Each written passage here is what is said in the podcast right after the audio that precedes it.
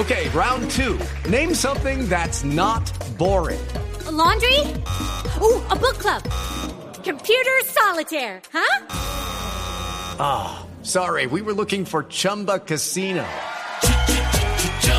That's right. ChumbaCasino.com has over 100 casino style games. Join today and play for free for your chance to redeem some serious prizes. ChumbaCasino.com. No purchase necessary. Full prohibited by law. 18 plus terms and conditions apply. See website for details. Y en BlueRadio.com para cada rincón de Colombia y para todo el mundo. Hoy sábado 17 de julio vamos a hablar de la crisis en Cuba, de las protestas, de las consecuencias, de cómo están viviendo hoy los cubanos, de qué está pasando 60 años y un poco más después del triunfo de la revolución de los Castro. ¿Por qué hoy sí están dándose estas protestas y por qué antes no? ¿Qué viene para Cuba? Vamos a hablar de eso a continuación y también hablaremos de lo que está pasando con el clima a nivel global, de la ola de calor que deja centenares de muertos en Canadá y la costa oeste de Estados Unidos, en Seattle, en California, con los incendios y también la inusitada ola de lluvias, de aguaceros, de temporales en Europa Central. Cómo el calentamiento global hoy nos afecta a todos y qué podemos hacer ya no para nosotros, sino para las próximas generaciones. Tendremos un homenaje al gran maestro del periodismo y de la crónica en Colombia, Germán Castro Caicedo, que falleció a los 81 años de edad esta semana que termina, y también iremos a uno de esos sitios visitados muchas veces por el maestro Castro Caicedo y que fue plasmado en sus libros, en sus reportajes, como es Arauca, con el olvido del Estado, dos semanas sin luz, todo un departamento de Colombia, inundado, afectado por la violencia y lamentablemente en el olvido.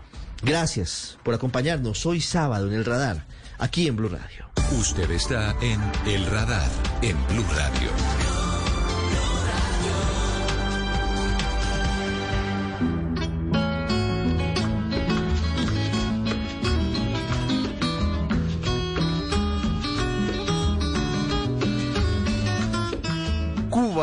Lleva más de 60 años de gobierno autoritario.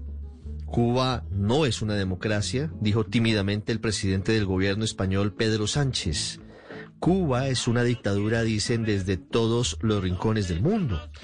Porque hay un régimen de partido único, porque no hay posibilidades de unas elecciones libres, porque a los periodistas que hacen investigaciones que tocan intereses o son críticos a decisiones del gobierno se les persigue, porque a los activistas se les ubica una patrulla frente a su casa y de vez en cuando, cada cierto tiempo, son detenidos sin ninguna justificación.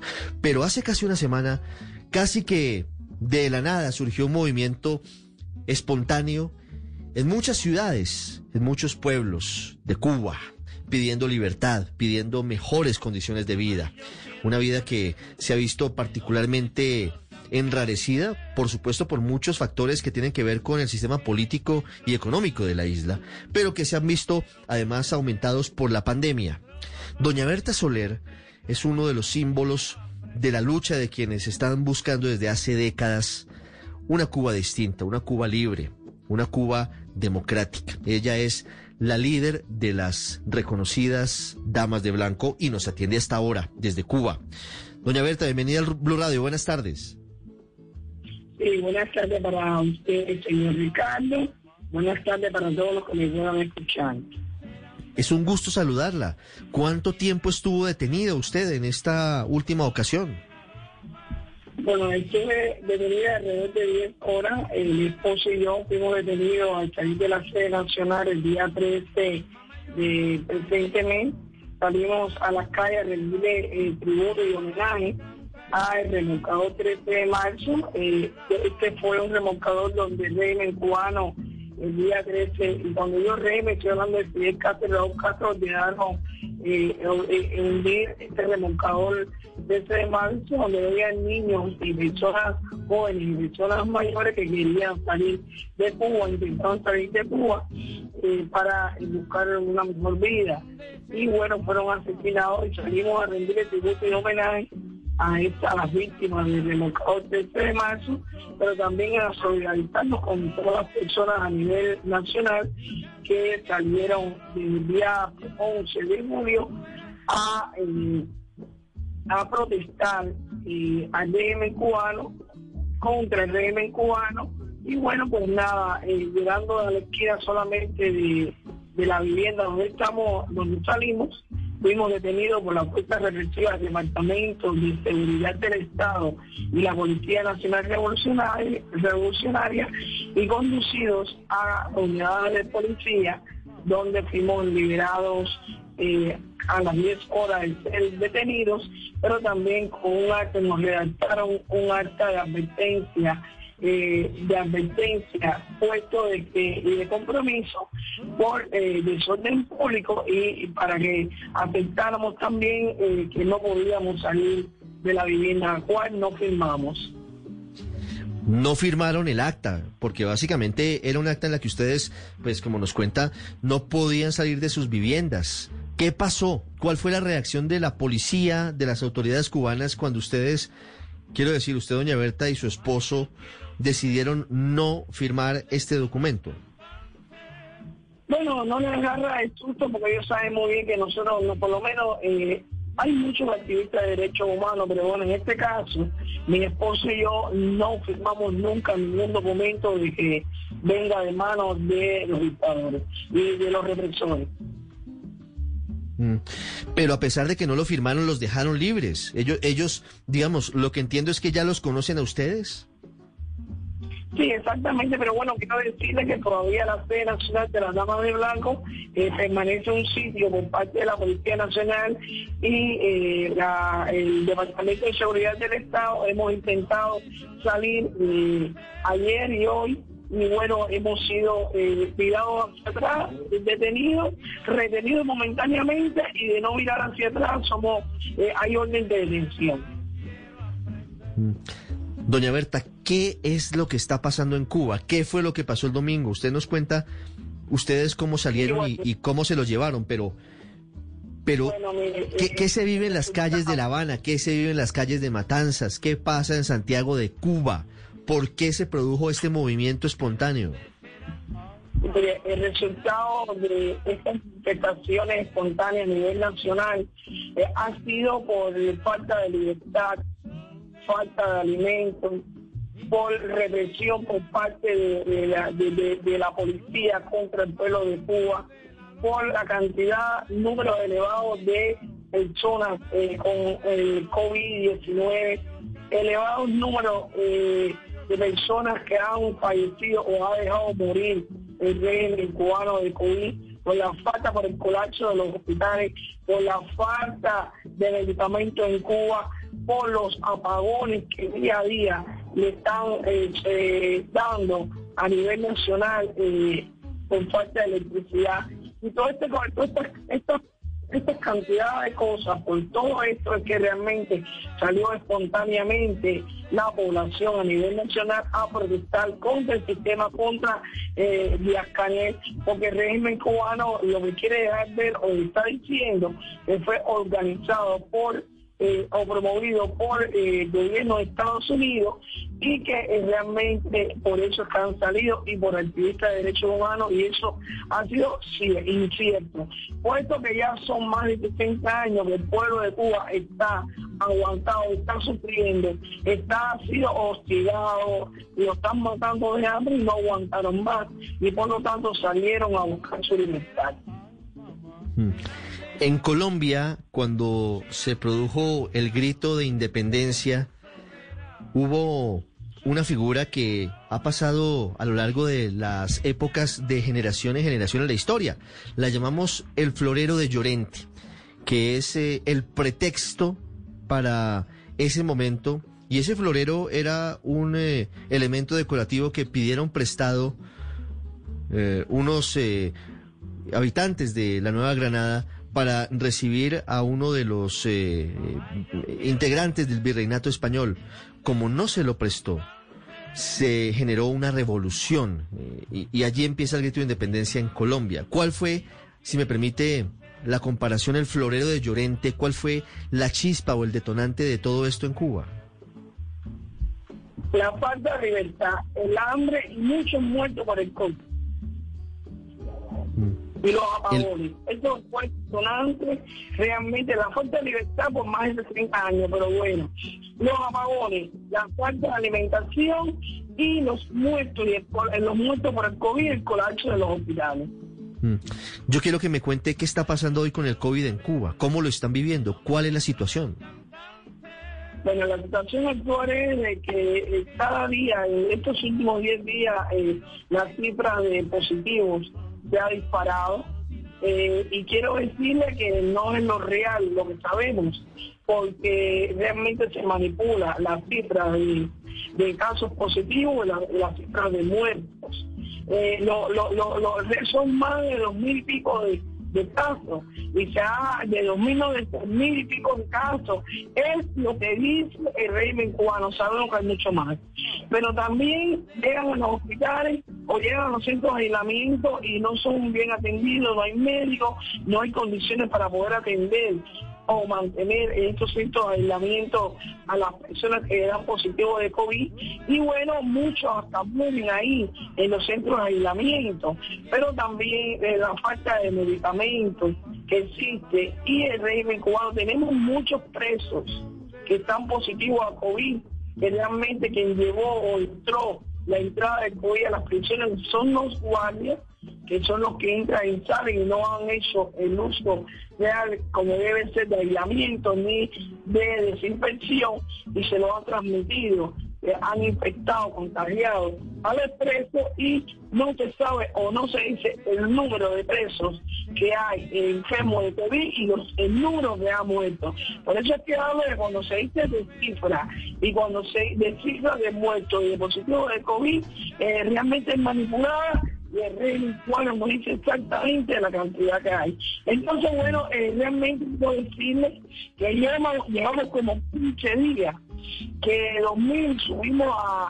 10 días, de 2.000 subimos a 6.000, a más de 6.000 casos positivos y ya en esos últimos 10 días, ya una, una gran mayoría de las personas aquí en Cuba iban inyectados, inyectados con el candidato vacunal y se ha hecho como si fuera una eh, una un aumento, como si fuera aumentó realmente después de tantas personas estar inyectadas con eh, eh, estos candidatos vacunales, como se alborotó el COVID en las personas y aumentó la cifra de positivos de COVID. Entonces, bueno, está bien preocupante esto, donde hay muchas personas ahora mismo que autorizaron que se quedaran en su casa aislados para pasar el COVID y no tienen ni tan siquiera una duraquina para tomar, para poder aliviar los dolores y también aliviar en bajar la fiebre. Sobre eso último que usted menciona, doña Berta, quisiera que nos contara cuál es la situación y, y qué tanta es la confianza de los cubanos sobre lo que usted llama candidatas a vacunas. Soberana y Abdala, ¿cómo está funcionando su aplicación en Cuba? Sí, mire, eh, ahora mismo eh, la soberana Dala ya no es eh, un candidato, ya aprobaron como que es una vacuna, ¿no? Pero bueno, ellos tienen como tres eh, candidatos vacunales donde muchas eh, personas de la población van a, a ponerse la vacuna, ¿no? Y pensando de que, bueno, realmente van a estar eh, un poco inmunizados, ¿no? A la vez que le ponen la vacuna, pero bueno, hay muchos casos, o hay casos que yo conozco, ¿no?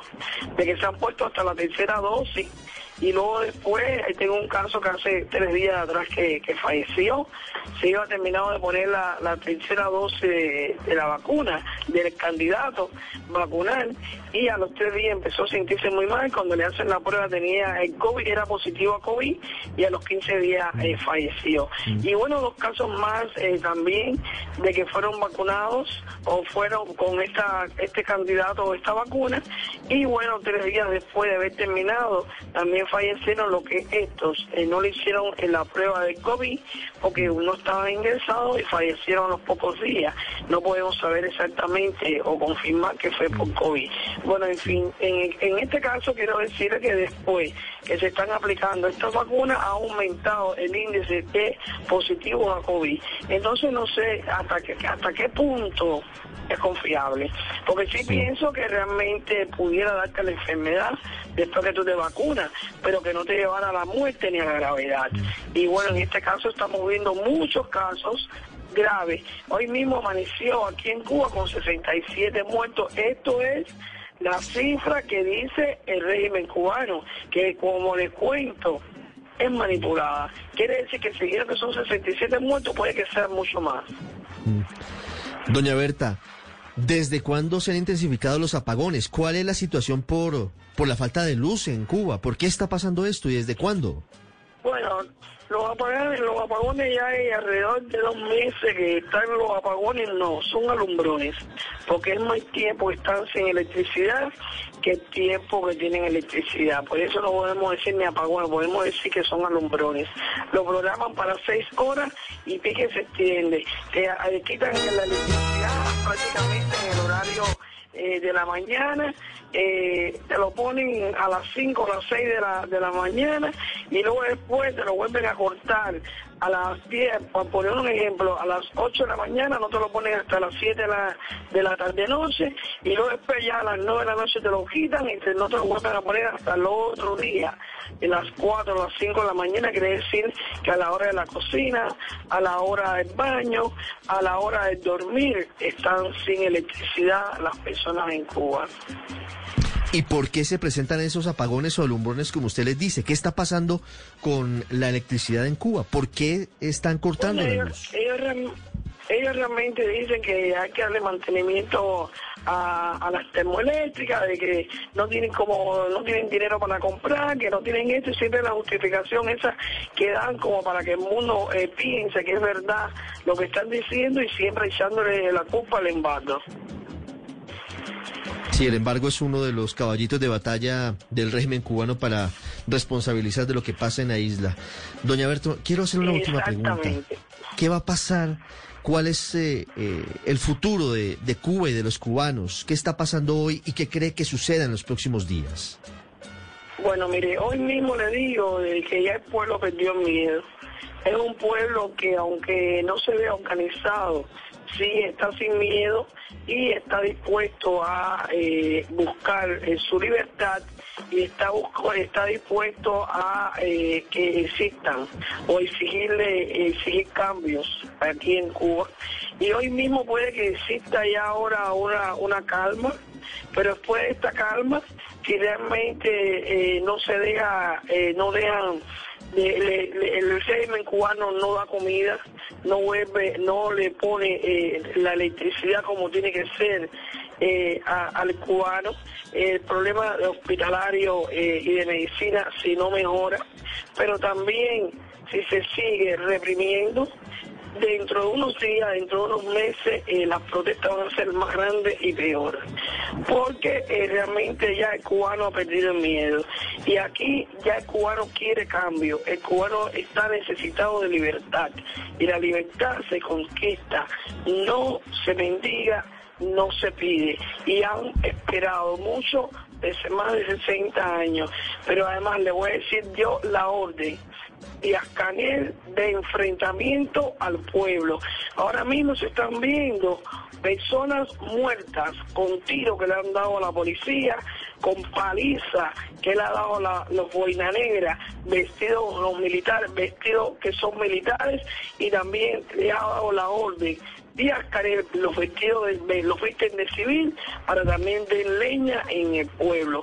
Quiere decir que es un pueblo desarmado, un pueblo con hambre, un pueblo necesitado de libertad y un pueblo que si no le dan unos meses lo que realmente está exigiendo va a salir de nuevo con más fuerza, con mucho menos miedo y con más intensidad. Sí, doña Berta. ¿Alivia en algo la situación difícil de los cubanos la decisión que tomó en las últimas horas el régimen de habilitar de manera limitada, aunque temporalmente, el ingreso a Cuba, a la isla, de alimentos y medicinas? Primeramente le voy que es un gran descaro del régimen cubano con esto que esta medida que ha hecho. Mire, no son todas las personas que tienen familia afuera, pero además quien tiene que resolver esa situación de medicamentos y de alimentos es el régimen cubano dentro de Cuba, el pueblo de Cuba, porque sí tiene dinero para comprar fuera y traer alimentos y eh, medicinas para el pueblo de Cuba. Lo que pasa es que el dinero lo está usando primeramente para sus familiares, pero también para fortalecer la maquinaria represiva, para reprimir y para mantenerse en el poder. Desde La Habana, Cuba, Berta Soler, un símbolo de la lucha contra el régimen de los Castro, contra el régimen cubano, galardonada, reconocida en el mundo como esa mujer que ha liderado las Damas de Blanco durante muchos años. Doña Berta, ha sido un gusto. Muchas gracias por atender esta llamada de Blue Radio. Bueno, gracias a ustedes y que tengan un buen día.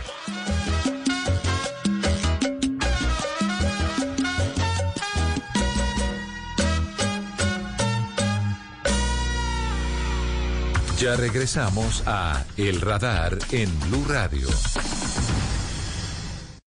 Actualmente muchas empresas y comunidades en el mundo desarrollan productos sostenibles que ayudan a la conservación ambiental. El premio Caracol Televisión a la protección del medio ambiente en su versión para el 2021 ha decidido dar a conocer y premiar los productos de ecoinnovación que en Colombia contribuyen al desarrollo económico, social y ambiental. Para mayor información ingresa a premiomedioambiente.caracoltv.com. Mi carina, mi carina, mi carina es la harina que me fascina. Mi carina, mi carina, mi carina es De las mejores cosechas del más puro trigo importado, traemos a su mesa Ricarina, la harina fortificada con vitaminas B1, B2, hierro, niacina, ácido fólico y todos los nutrientes que hacen las delicias de sus platos preferidos. Trabajamos pensando en usted. Llega a las salas de cine una historia de la vida real, Es que nadie estaría preocupado por vos si no fuera porque todos conocemos lo peligroso de tu compromiso en estos momentos. basada en el aclamado libro de Héctor Abad Faciolince. Papá se está ganando enemigos demasiado poderosos. Premio Goya a Mejor Película Iberoamericana. El olvido que seremos. Solo en cines. Volvemos con El Radar en Blue Radio.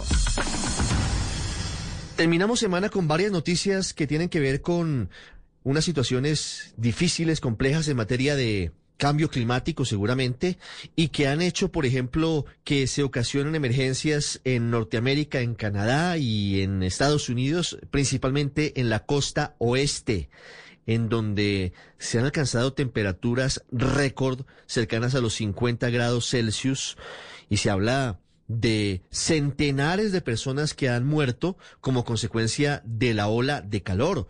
Las portadas de los diarios más importantes del mundo esta semana y desde hace algunos días vienen retratando lo que significan esas temperaturas que hasta hace muy poco tiempo eran realmente impensables porque no son fácilmente resistentes por los seres humanos. Pero la otra cara de la moneda se presenta en Europa, en donde en Alemania, por ejemplo, los temporales, las precipitaciones que se han presentado en los últimos días han dejado decenas de personas muertas y otras desaparecidas. En imágenes que hemos visto en Noticias Caracol y en crónicas que hemos tenido aquí en Blue Radio, se habla del recrudecimiento inusitado de los temporales de los aguaceros en esa zona del mundo. Para hablar sobre lo que está pasando en el planeta con el clima, aumento de temperaturas principalmente, pero también lo que está pasando en Alemania y para saber si tiene o no alguna relación con el calentamiento global, hoy hemos querido invitar al radar a Beatriz Herbella Nogueira. Ella es meteoróloga, formó parte del equipo que creó y desarrolló Meteo Galicia. Es un centro meteorológico muy importante en España y es una de las figuras que está en los medios de comunicación españoles permanentemente analizando el estado del tiempo. Además es portavoz de la Agencia Estatal de Meteorología de España. Hola Beatriz, bienvenida al radar en Blue Radio. Hola, buenas tardes. Muchas gracias por atendernos. ¿Qué está pasando con el clima en el mundo? Bueno, pues eh, en principio lo que podemos decir es que eh, la situación en la que estamos inmersos de cambio climático nos lleva a encontrarnos situaciones como las que vivimos en la que los fenómenos extremos parecen ser cada vez más intensos y más frecuentes. Es algo que desde siempre, bueno, desde hace los últimos 20 años, nos llevan avisando los expertos del panel intergubernamental de cambio climático eh, que justamente eh, tendríamos que esperar un futuro que ahora ya es un presente muy marcado por esos fenómenos cada vez más intensos y frecuentes. Y prueba de ello, por ejemplo, es, como tú bien decías, esa ola de calor que ha asolado de forma muy excepcional, sido un fenómeno realmente excepcional, eh, al oeste de Canadá, a la zona noroeste también de Estados Unidos. ¿Esto tiene que ver directamente con el calentamiento global o hay otras circunstancias que han hecho que estemos en esta situación?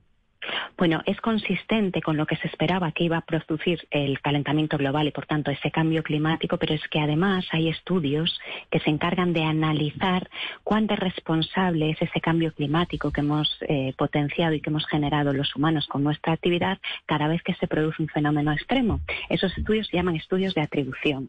Entonces, en este caso, por ejemplo, en relación a la ola de calor acontecida eh, justamente en esa zona del noroeste de Estados Unidos y del oeste de Canadá, se ha hecho ese estudio de atribución y se ha visto que sin la actividad humana ese fenómeno había sido prácticamente imposible que sucediese. De hecho, cuantificaron que como consecuencia del cambio climático ese fenómeno ha tenido un 150% probabilidades más de suceder que si no hubiera habido cambio climático. Por lo tanto, cada fenómeno individual hay que analizarlo y hay que saber cuánto peso se le puede otorgar al cambio climático, pero poco a poco, cada vez más esos estudios nos vienen a destacar y a, declarar muy claramente que sí, que en muchos eh, de ellos sí está la acción del hombre mm, que ha ocasionado ese cambio climático y que ha terminado generando que se produzcan esos eventos extremos con más probabilidad. Beatriz, ¿qué dicen los análisis, las proyecciones? ¿Qué otra cosa nos espera a los humanos en materia climática si seguimos en esta inacción y a veces con la negligencia y a veces deliberadamente haciendo todo lo posible por seguir alterando el equilibrio en nuestro planeta? Bueno, a ver, eh, lo que se nos dice es justamente eso que decía, de que los fenómenos eh, más extremos serán cada vez más intensos y más frecuentes. Y cuando hablamos de fenómenos extremos, sobre todo vinculados al ámbito meteorológico, pues estamos hablando de olas de calor, de mm, lluvias torrenciales, eh, de situaciones de sequía, etcétera. ¿Qué pasa? Que todos esos condicionantes que a lo mejor a simple vista pensamos en lluvias torrenciales y sabemos cuáles son sus consecuencias, pues en algunos casos hay consecuencias que no son tan obvias. Y en ese sentido, por ejemplo, las olas de calor que ha quedado mm, muy mm, claro en este suceso que ha sucedido en Canadá, lo que conllevan es un aumento muy claro de la morbilidad y de la mortalidad porque cuando se produce una ola de calor no es que la gente fallezca por golpes de calor, que eso también se da, sino que muchas veces la persistencia de esas temperaturas tan altas lo que hace es que se produzca un aumento en los fallecimientos en personas con enfermedades previas, normalmente de carácter respiratorio y de carácter cardiovascular. Entonces, claro, todos estos fenómenos cada vez en aumento tienen repercusiones muy claras, por supuesto, en el ámbito de la salud, porque ante todo la crisis climática es una crisis sanitaria, pero también otro tipo de repercusiones. Las sequías evidentemente reducen nuestra capacidad para generar alimentos, las sequías y el calor favorecen que se produzcan incendios, que todos sabemos cuáles son sus consecuencias y además los propios incendios vuelven a tener consecuencias en nuestra salud, las inundaciones por supuesto ponen en peligro vidas, reducen también nuestra capacidad de generar em, alimentos, etcétera. Hay un sinfín de, de, causalidades encadenadas unas detrás de otras que desde luego nos dan cuenta de un panorama, desde luego que no es nada halagüeño. Mm. Beatriz, yo mencionaba comenzando esta charla lo que está pasando en el centro de Europa, en Alemania, con unos temporales impresionantes, unas lluvias poco comunes en esa zona del mundo con unas consecuencias muy serias, con más de 30 o 40 personas muertas y desapariciones. ¿Eso puede también estar relacionado con el calentamiento global, la alteración de la intensidad de las lluvias? Eh, sí, habría que analizar, por ejemplo, ese caso específico, si se le puede, con un estudio de atribución, asignar cuánta probabilidad de ocurrencia de ese evento se puede asignar al cambio climático, pero entra dentro de lo esperable por efecto del cambio climático. Lo que mm, los meteorólogos estamos viendo es como un aumento de situaciones de bloqueo. ¿Qué significa eso? Significa que los grandes agentes que generan nuestras condiciones atmosféricas, los anticiclones, las borrascas, etcétera, pero sobre todo los anticiclones, las áreas de altas presiones, se están estancando cada vez más. Cuando se produce esa situación de estancamiento, normalmente lo que se, lo que se termina generando son situaciones extremas. Suelen estar vinculadas al calor, pero a veces incluso también pueden traer consigo y asociadas en otras zonas delante y detrás de esas altas presiones, pues posibles eventos de lluvias extremas.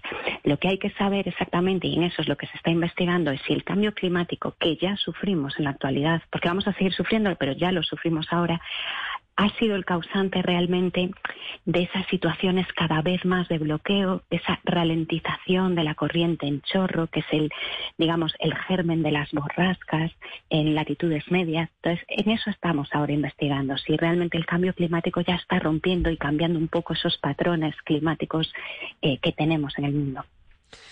Beatriz, ¿esto es irreversible o todavía estamos a tiempo de, de comenzar a tomar esto en serio y realmente, más allá de las decisiones políticas de más alto nivel que son cruciales, comenzar todos, los que estamos a esta hora hablando, quienes nos escuchan, tomar realmente medidas para, para hacer que esto no siga pasando, para que no se siga deteriorando el equilibrio planetario? Sí, a ver, voy por partes. Primero, todavía estamos en una ventana de oportunidad no muy grande, pero sí la hay de actuación. Lo que pasa que, digamos que esto todo surge a raíz de gases de efecto invernadero que han sido, que se han ido acumulando desde, en cuanto empezó la época mm, industrial, se han ido acumulando en la atmósfera. Entonces, aunque nosotros ahora redujésemos, digamos que hay mucho acumulado. Es como si tuviésemos el cubo lleno y cada año echamos una gota. Aunque ahora en vez de una gota echemos media, todavía queda un cubo entero. Entonces, digamos que nuestra capacidad de actuación ahora lo que va a servir es para que en décadas ya futuras la situación no sea muy, muy grave.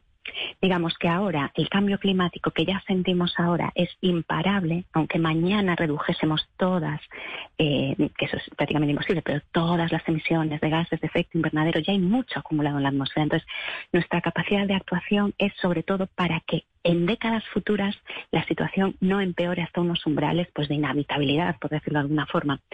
Eh, claro que tenemos capacidad de reacción y, sobre todo la responsabilidad, como tú bien decías, no es solo colectiva, sino que también se pueden hacer mm, eh, cosas individualmente. O sea, hay muchísimas decisiones de la vida cotidiana, como por ejemplo consumir alimentos mm, de creación local, eh, fomentar, pues, yo qué sé, el desplazamiento en bicicleta, que Hay muchas iniciativas individuales que sin duda pueden ayudar a, mejorar esta situación, pero repito, no es irreversible, pero sobre todo nosotros ahora ya trabajamos eh, para las futuras décadas.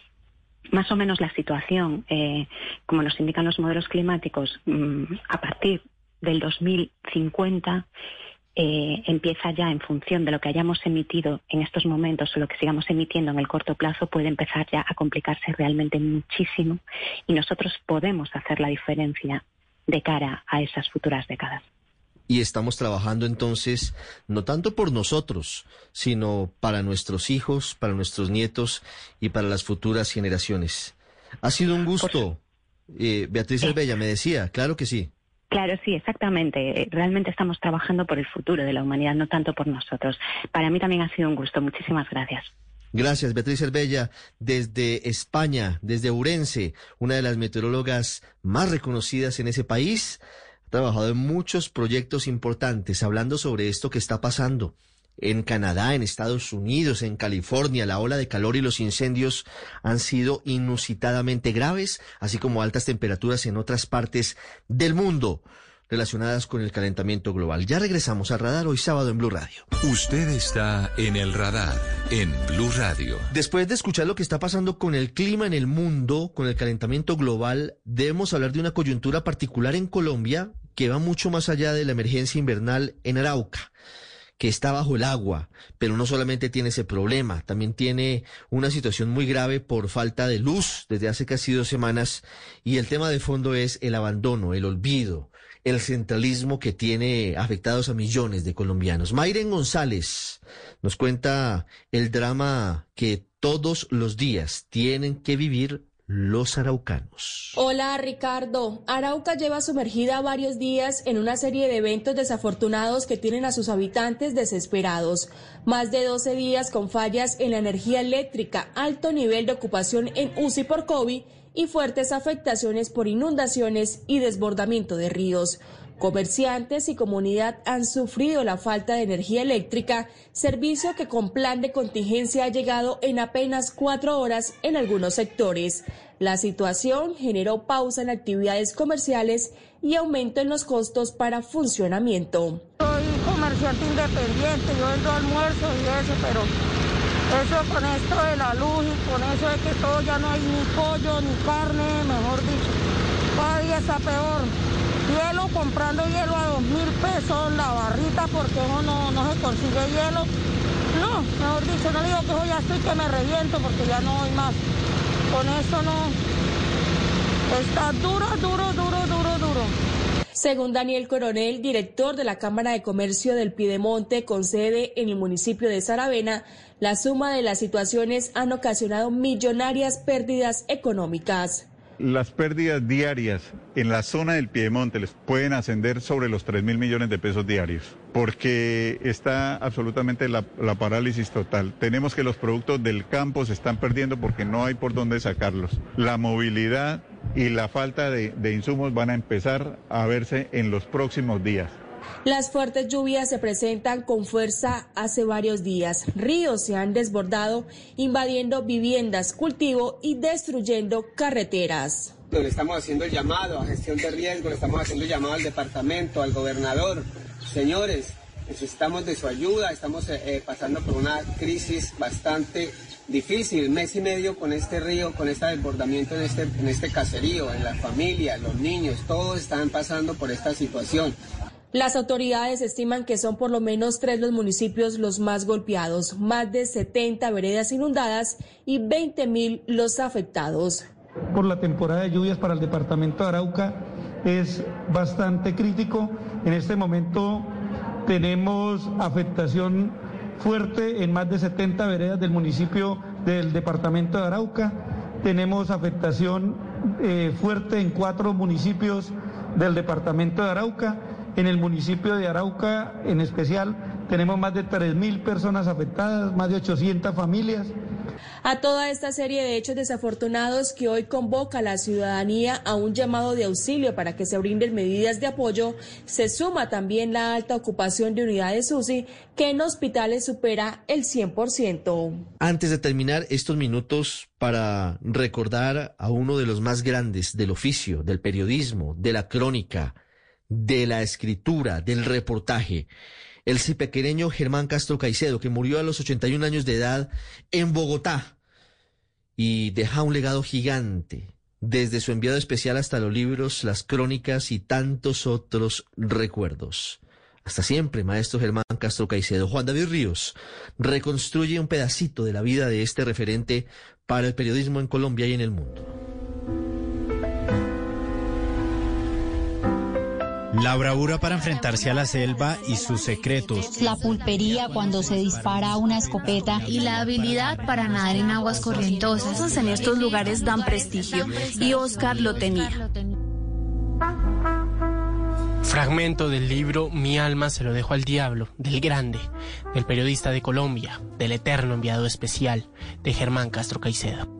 La prueba periodística fue conseguir una entrevista extensa, larga, que grabé con Popeye, que nunca la publiqué ni la voy a publicar. Dejó su cuadernillo, su cámara, sus caminares por la selva colombiana. Dejó sus entrevistas a un lado para seguir imaginando desde el cielo esa crónica que seguramente será galardonada en las nubes. Su hermano Gustavo Castro Caicedo lo despide emotivamente. un hombre de una integridad total, de una rectitud inmensa, un ejemplo para el periodismo colombiano, una conciencia que le va a hacer falta a ese periodismo porque en Ciudad Madura fue una persona muy crítica que no tuvo tampoco ese que dijo la verdad siempre. Germán Castro Caicedo es una leyenda del periodismo, un guerrero con alma de reportero que recorrió el país con una cámara en la mano y una libreta en la otra. Entrevistó narcotraficantes cuando pocos se atrevían. Viajó a puntos de Colombia donde no llegaba nadie y se arriesgó a sacar de los estudios los micrófonos y llevárselos a la selva o al páramo. Mucho la selva, mucho el llano, mucho los nevados, pues todo el país, pero pero retomé la crónica que, históricamente ha sido en Colombia para mí lo mejor de América Latina. Lo, primero, lo primero en, en crónica es ir al sitio donde ocurren las cosas. Escritor de más de 35 libros, muchos de ellos llevados a la pantalla chica, historias que son parte de nuestra Colombia. La bruja, una verdad oscura, mi alma se la dejó al diablo, nuestra guerra ajena, se convirtieron sin querer en un diario de todos nosotros, un diario de Colombia. Un libro que se va a llamar El Palacio sin Máscara, sobre el Palacio de Justicia, basándome mucho en lo último que se ha descubierto, que, que ya estaba descubierto, de lo que, pero no se hablaba. Su hermano Gustavo lo define como ese periodista élite de la crónica. Y sí, no hay dudas. Pues mire, el hecho de que haya sido el mayor vendedor de libros después de Gabriel García Márquez en Colombia, creo que esa es, la calificación de su profundidad y de su importancia dentro, de la, dentro del periodismo y la literatura colombiana. Ganó 11 premios nacionales de periodismo y 8 internacionales. En 1999 recibió el premio Rodolfo Walsh, concedido a la mejor obra de no ficción publicada durante ese año, con Karina. Era, sin duda alguna, uno de los escritores más leídos y con mayor credibilidad en Colombia. Jorge Ali Triana, director de cine. Yo creo que Germán Castro Caicedo ha sido el hombre que ha recogido y narrado de una manera maravillosa ¿ah? eh, la historia de Colombia de los últimos 50 años. En su programa Enviado Especial, recorrió miles de kilómetros en avión, en carro, en mula, muchas veces a pie, para captar la vida de un país de culturas disímiles, de maravillas y contradicciones a la vez. Germán Castro Caicedo decidió darle rostro a esos innombrables, sentimientos a los perdidos y colores a la oscuridad. RTI está presentando Enviado Especial. ¿Y aquí circula el dinero o cambian cosas por el café? Cambia, cambio. ¿No circula el dinero? No, muy poco. Por un bulto de café, ¿cuánto? ¿Qué le dan a usted por